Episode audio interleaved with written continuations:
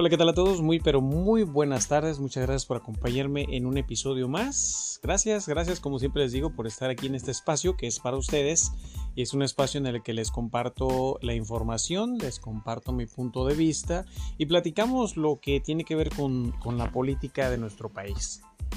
Y el día de ahora quiero platicar con ustedes lo interesante que es ver cómo estos eh, ultraderechistas, conservadores, eh, que están pues constantemente atacando el nuevo gobierno, porque obviamente en una democracia tiene que existir eso, la contraparte, y tiene que haber, eh, en este caso, eh, los, los, los, personajes de izquierda o las personas que tenemos un sentido de pensamiento diferente en el que queremos pues lo mejor para nuestro país.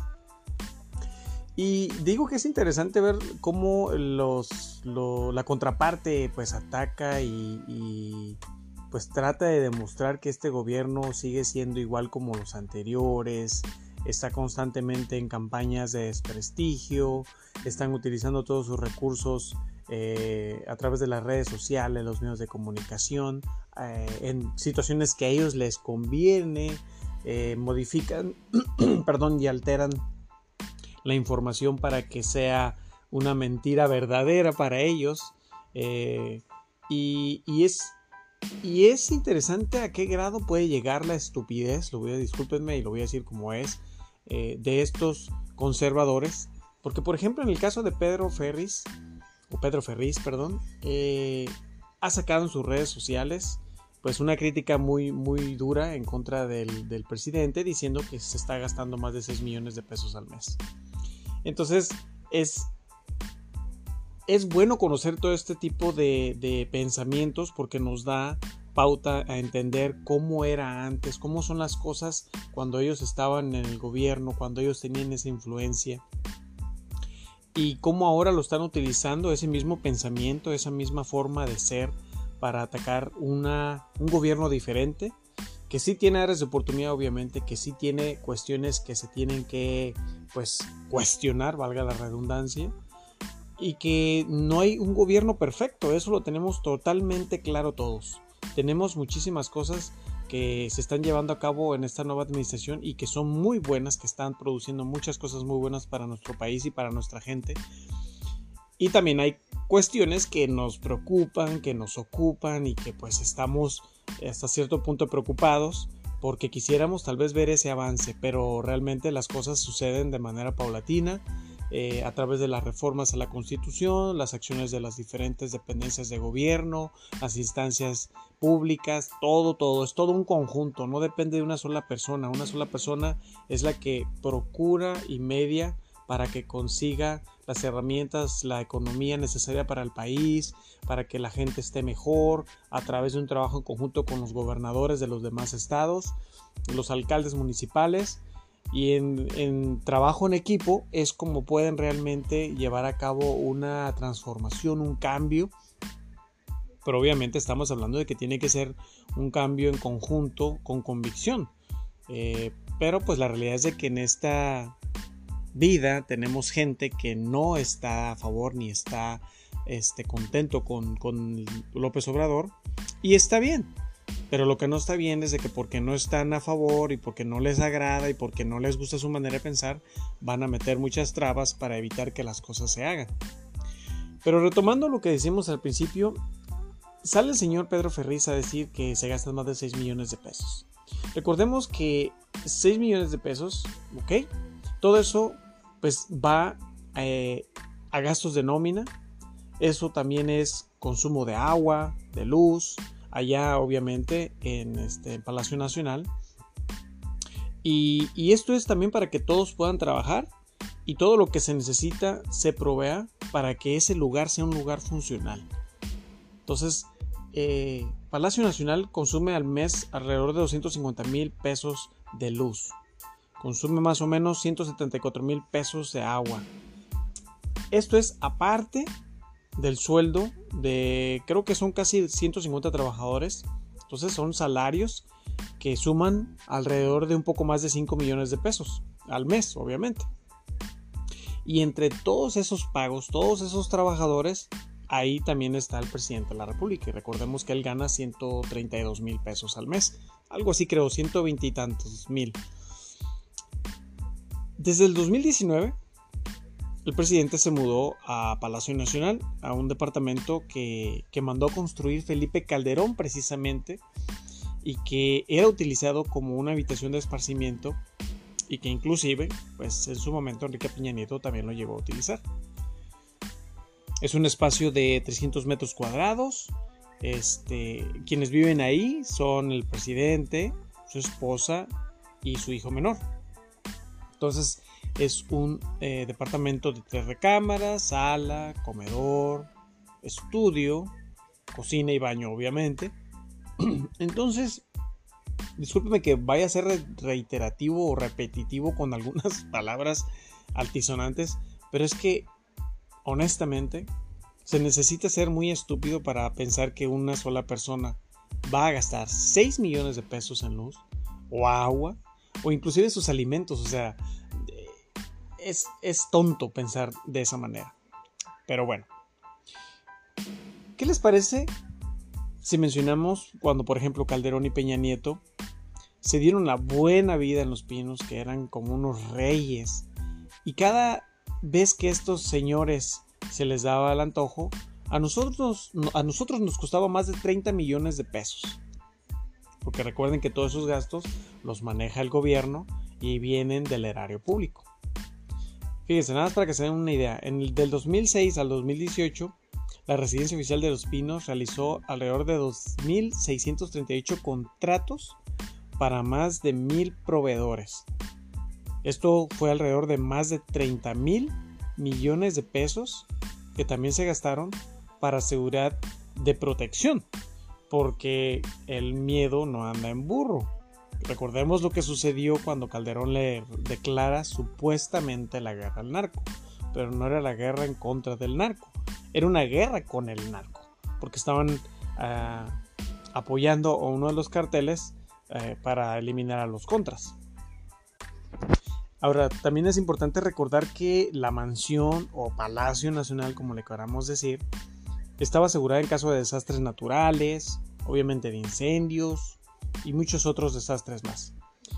Y para eso se pagaron no lo van a creer, pero se pagaron más de 626 millones de pesos. Aparte de esos 626 millones de pesos, también se pagaron 132 millones de pesos en seguridad extra a la que ya tenían con el Estado Mayor Presidencial. O sea, no era suficiente el Estado Mayor Presidencial, necesitaban más escoltas, más protección. Quisiera yo pensar por qué sentían tanto miedo como para gastar 132 millones de pesos en seguridad extra estos inútiles, porque no hay otro adjetivo, o sea, hay muchos, pero ahorita en este momento les voy a que estos inútiles, pues vivieron ahí como reyes. ¿Y sabe por qué digo como reyes? Pues porque se gastaron 28 millones 560 mil en cubiertos y vajillas de plata. Se gastaron 36 millones de pesos en vinos, licor y alimentos. También se gastaron en mantelería más de 800 mil pesos.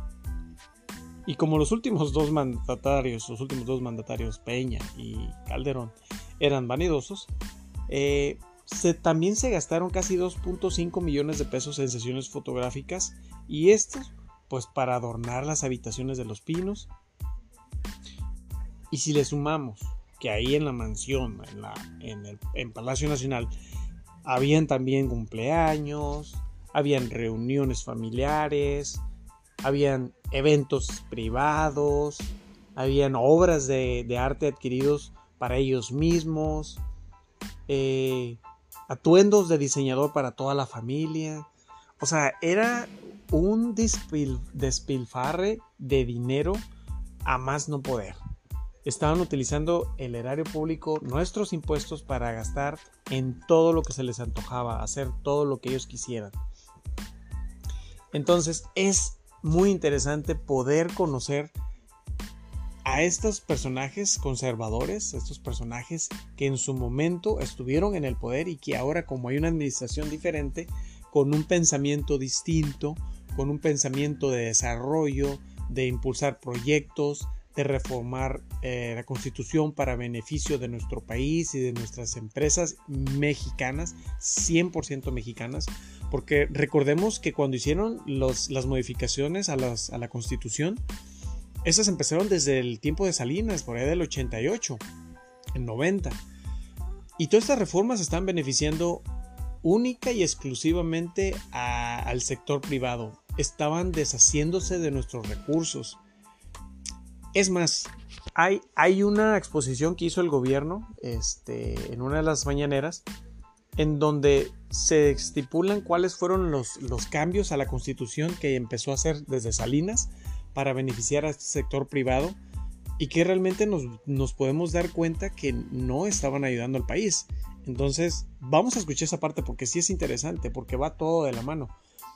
Va todo de la mano y recordemos que estos son cambios que hicieron ellos en su momento y que ahora que se están revirtiendo con este gobierno para beneficio, repito, de nuestro país, de nuestra gente, están respingando porque obviamente están afectando sus intereses personales. Pero, ¿qué más les puedo decir de eso? Vamos a escuchar esas reformas que hicieron porque todo esto es importante que lo recordemos. No hay que olvidar lo que hicieron estos apátridas. Nunca hay que olvidarlo porque lo que hicieron en el pasado no podemos permitir en el presente porque no queremos un futuro mal. Entonces creo que es importante que eso, especialmente para las nuevas generaciones que están conociendo o que se están encaminando a, la política, a todos estos temas que son de interés público, es importante no olvidar, recordar, estudiar nuestra historia, porque si sabemos de dónde venimos, sabremos a dónde queremos ir, sabemos sabremos en dónde no queremos estar, porque no queremos estar mal, queremos estar bien, y creo que lo que queremos es avanzar, tener un mejor México, un México próspero. Entonces vamos a escuchar esa parte donde el presidente expone estos cambios a la constitución y en un momento más continuamos.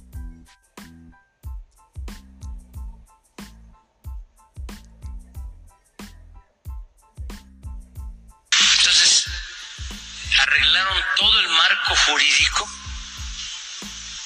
para beneficio de una minoría en contra de la mayoría del pueblo. Mayo del 89, al inicio del gobierno de Salinas, el PRI y el PAN avalaron el Plan Nacional de Desarrollo, los dos. 1989-1994, que permitió la venta de importantes empresas públicas al sector privado. Entonces fue una eh, acción conjunta. El 27 de junio de 1990, el PRI y el PAN reformaron el artículo 28 constitucional para entregar bancos que eran propiedad de la nación, eliminando de la Constitución el párrafo que reservaba al Estado la prestación del servicio público de banca y crédito. Estamos hablando de reformas constitucionales. Tres, el 6, me imagino, de enero de 1992, el PRI y el PAN modificaron el artículo 27 constitucional para poner a la venta las tierras ejidales. Esa es la reforma al 27. Hoy, por esta reforma, hay enormes latifundios en manos de supuestos ejidatarios inmensamente ricos.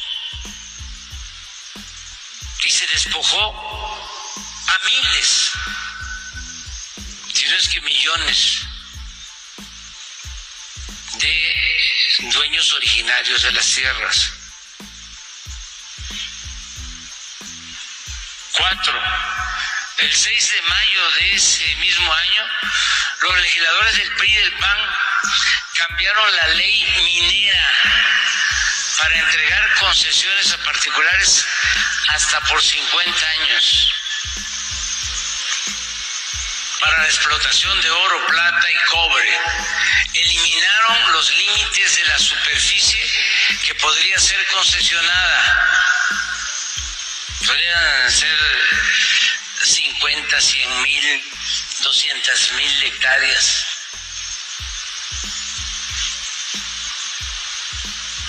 Derogaron el impuesto a la extracción de minerales. Es decir, este, desde eh, mayo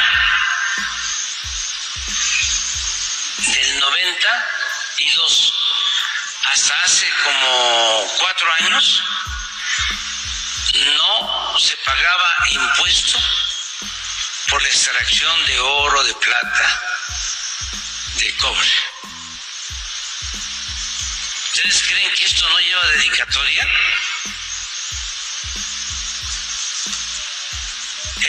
Auténticos representantes populares los legisladores. Muchos ni leían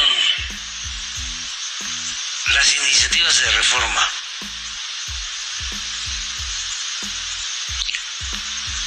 Derogaron el impuesto a la extracción de minerales y dieron lugar a la privatización de unidades y plantas mineras del sector paraestatal, como fue el caso de la histórica mina de Cananea. Ahí se entregó, a partir de esa reforma, se entregó Cananea, que era una empresa pública.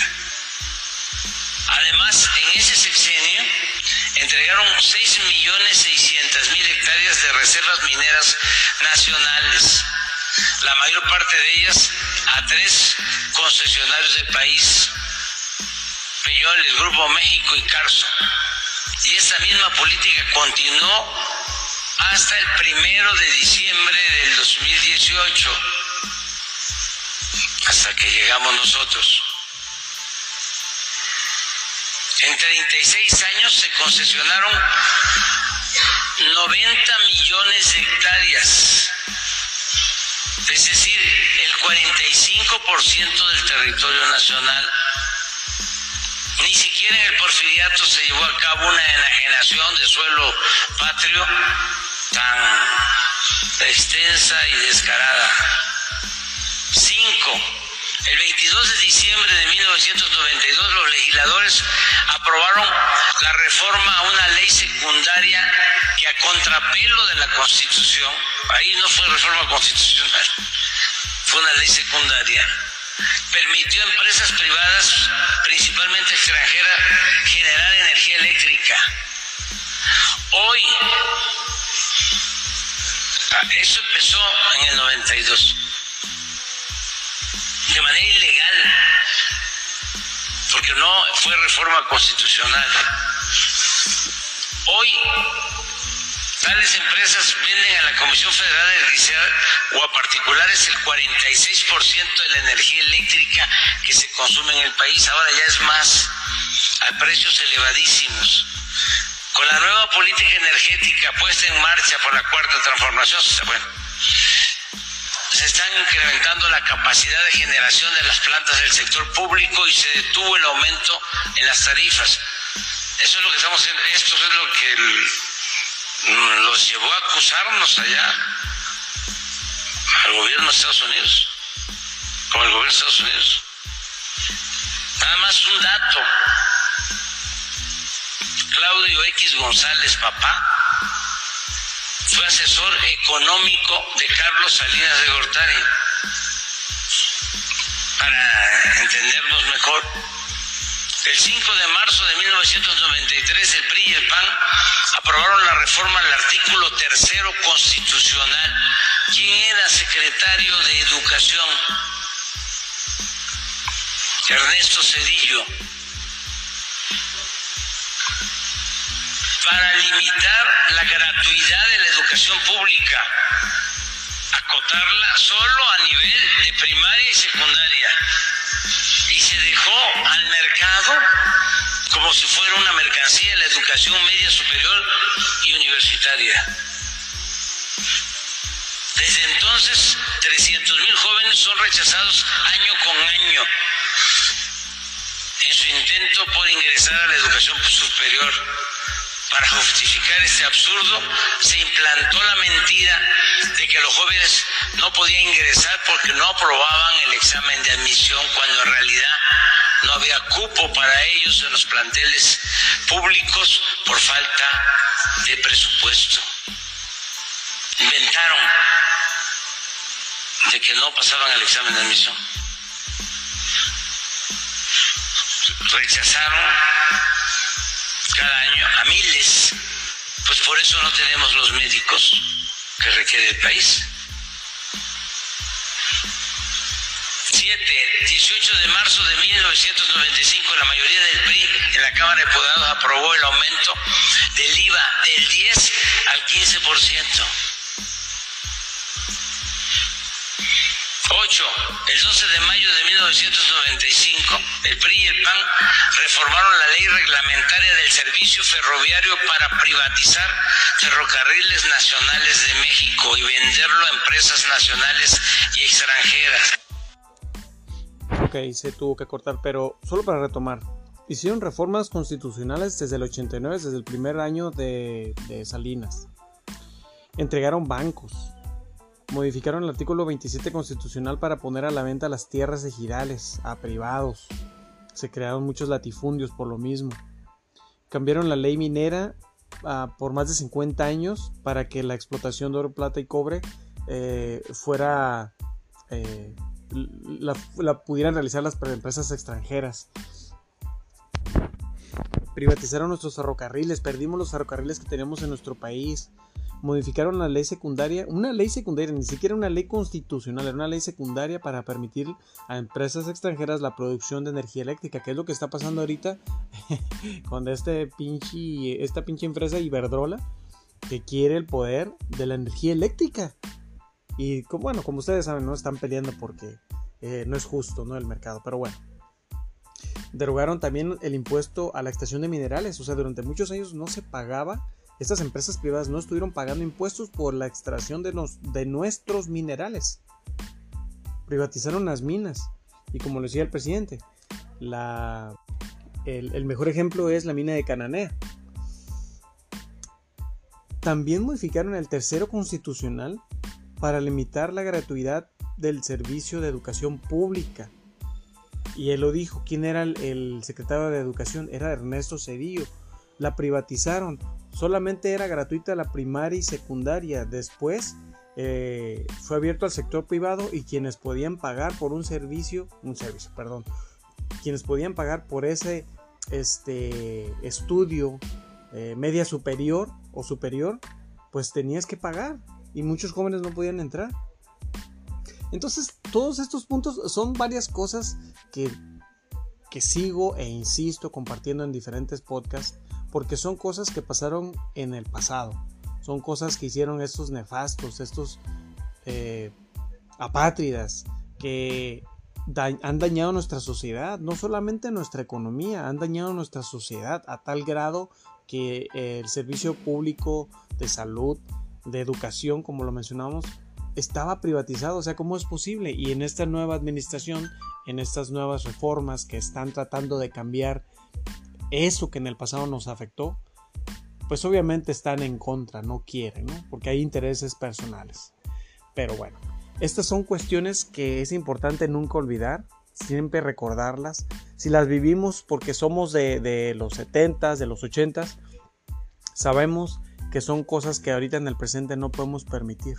Y esta es información y son datos que tenemos que compartir con los jóvenes, con las nuevas generaciones, con nuestros hijos, inculcarles esos valores, inculcarles eh, los principios que van a fomentar personas de bien para el futuro y que pues bueno, nada de lo que estos eh, de la derecha pues intentan hacer para hacer que este gobierno se vea mal, pues va, va a ayudar, no va a afectar, porque es importante que estemos siempre bien informados de lo que sucedió en el pasado sabemos qué clase de personas son, sabemos cómo está el PRI, sabemos quién es Alito Moreno, sabemos todo lo que ha hecho el partido del PAN y como he dicho desde el principio, no hay gobiernos perfectos.